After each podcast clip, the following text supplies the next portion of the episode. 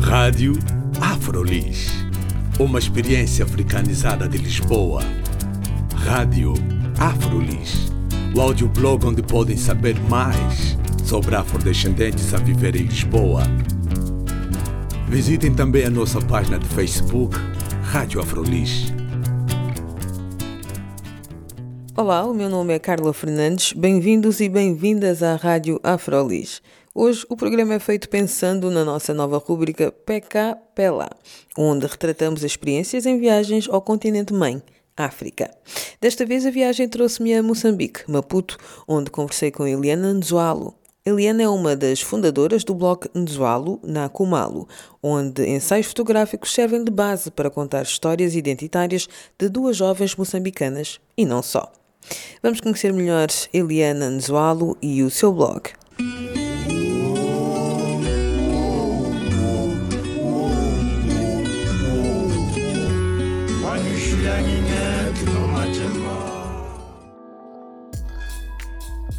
O meu blog é Nzualo na Kumalo, faço com a minha prima. Eu sou a Nzualo, ela é Kumalo. Nzualo na Kumalo significa Nzualo e Kumalo, literalmente. E o blog é uma reflexão de nós as duas, portanto, é o trabalho conjunto daquilo que nós fazemos, nossas reflexões, aquilo que nós achamos que o mundo deveria ser ou como nós gostaríamos de ser vistas. Nós no blog fazemos ensaios fotográficos nós dois somos as protagonistas e o espaço que nos rodeia. Então a ideia é juntar aquilo que nós somos, somos pessoas urbanas, pessoas modernas, pessoas cool, fashion, juntar a espaços não tradicionais, espaços incomuns. E é esse o nosso objetivo, portanto, juntar as duas coisas e mostrar que o mundo é isso, é essa mistura daquilo que é novo com aquilo que é antigo. Uma das coisas que eu gostei muito no, no vosso blog foi as roupas que vocês usavam.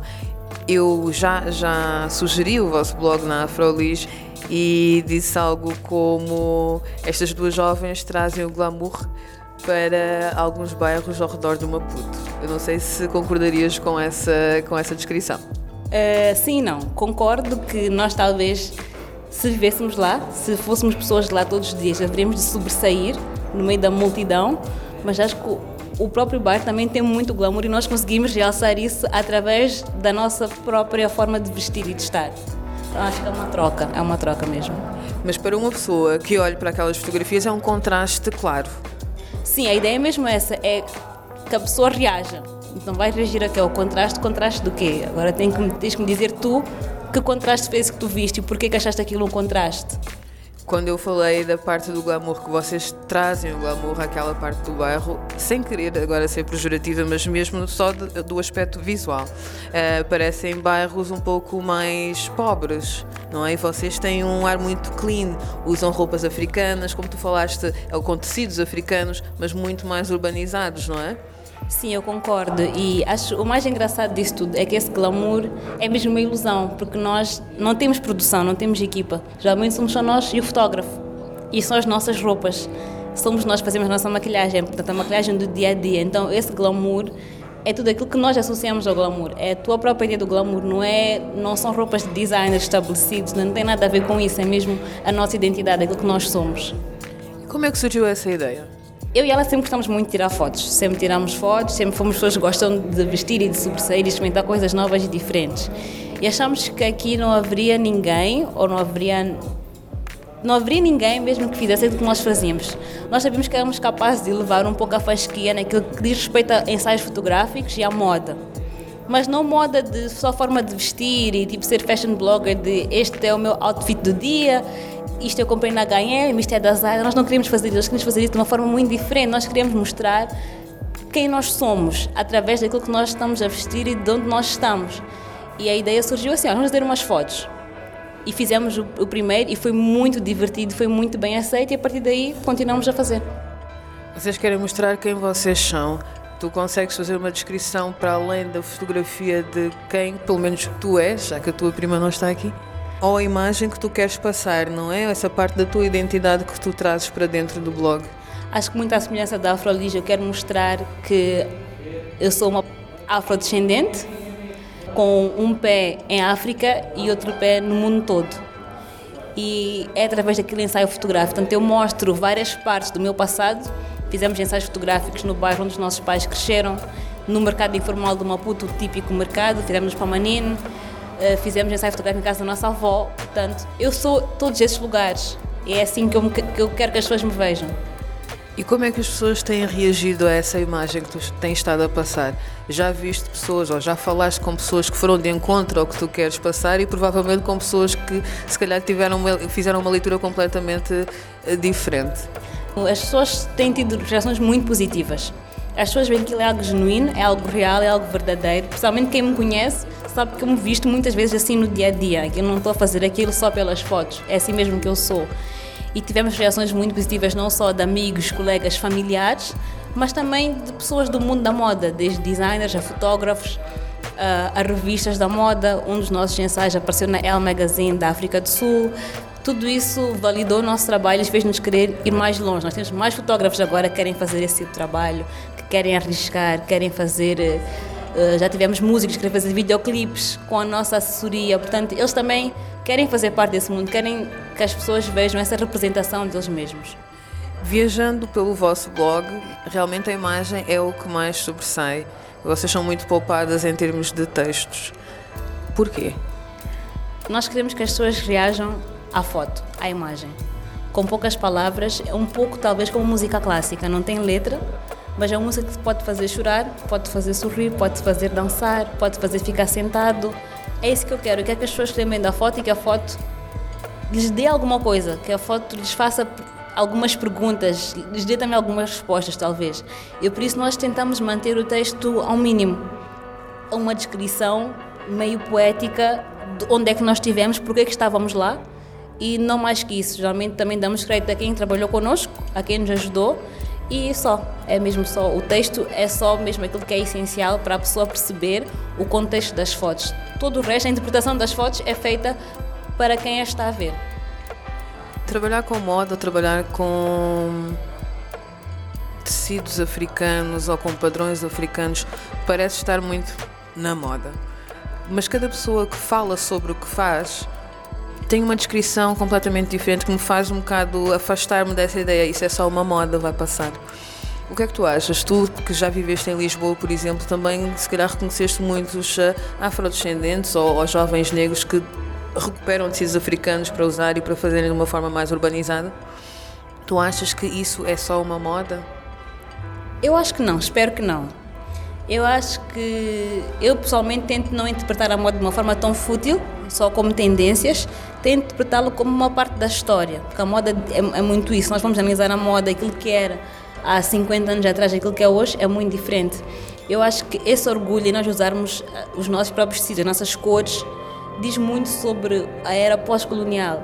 Então agora eu quero me afirmar como eu sou, sem ter necessariamente de ir contra alguém eu visto aquele tecido porque eu gosto daquele tecido, pronto, não, não preciso de estar a usar aquilo porque sou africano ou porque quero mostrar que isto ou com aquilo, é mesmo porque eu gosto e o tecido representa-me, eu gosto das cores, eu acho que as cores me aquecem, as cores falam comigo e quero que falem com mais alguém. E é por isso eu acho que não, não é algo passageiro, acho que é algo que diz respeito à nossa identidade e faz parte dessa construção que nós estamos agora a, a ver, são essas mudanças, não é? Então acho que não é uma tendência.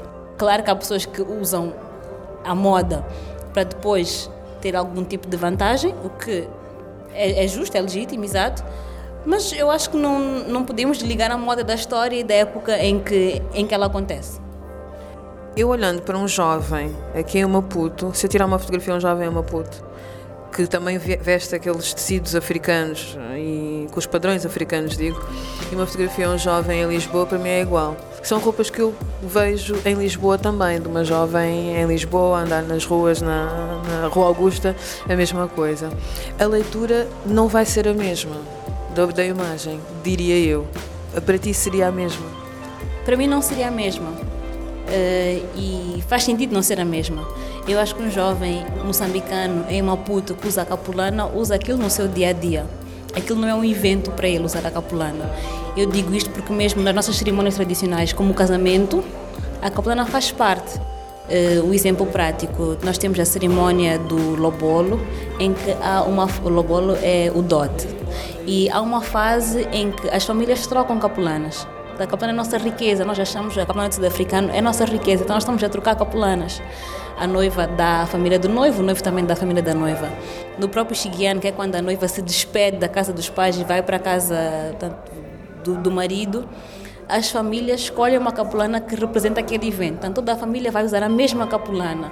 E aquilo faz parte do dia a dia, portanto, está em todo lado sempre. A minha avó usa, a minha mãe usa, eh, eu também uso, tanto é algo que eu vejo no meu dia a dia. Eu acho que um jovem moçambicano em Portugal, quando usa a capulana, é mais forte. Eu acho que, apesar de ser o mesmo momento, eu acho que a construção de identidade é diferente. Eu acho que lá ele está a reafirmar, ele tem que se ele tem que se impor, ele tem que impor a sua africanidade e é por isso que ele usa. E aqui não, aqui ele usa naturalmente, faz parte dele, ele não tem que afirmar isso para ninguém. Lá já não, lá ele tem mesmo que assumir isso e exibir para todo mundo ver. Acho que é essa a diferença.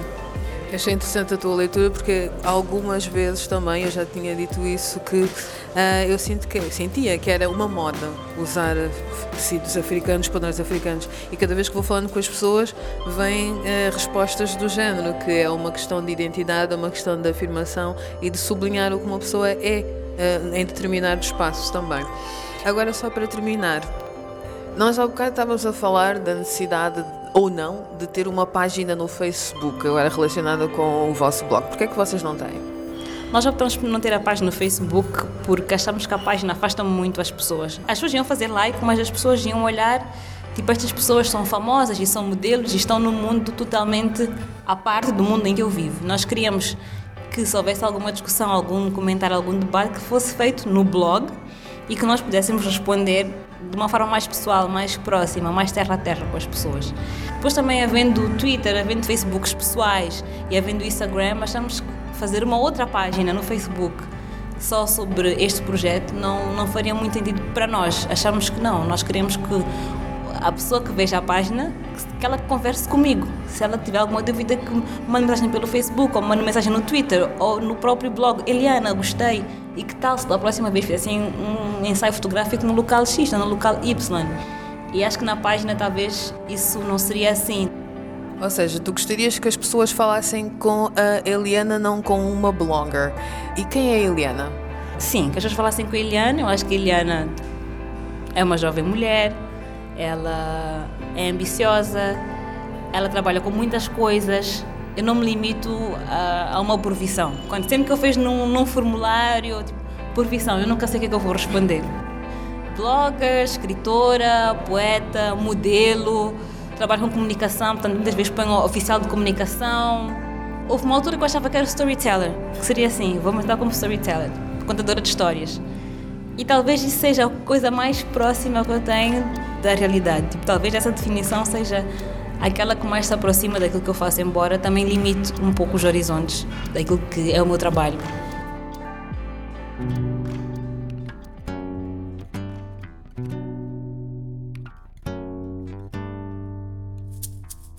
Fica aqui o convite para visitarem o blog de Eliana Nzualo, jovem moçambicana, uma das fundadoras do blog Nzualo Nakumalo, com quem conversei em Maputo. O meu nome é Carla Fernandes. Fiquem bem.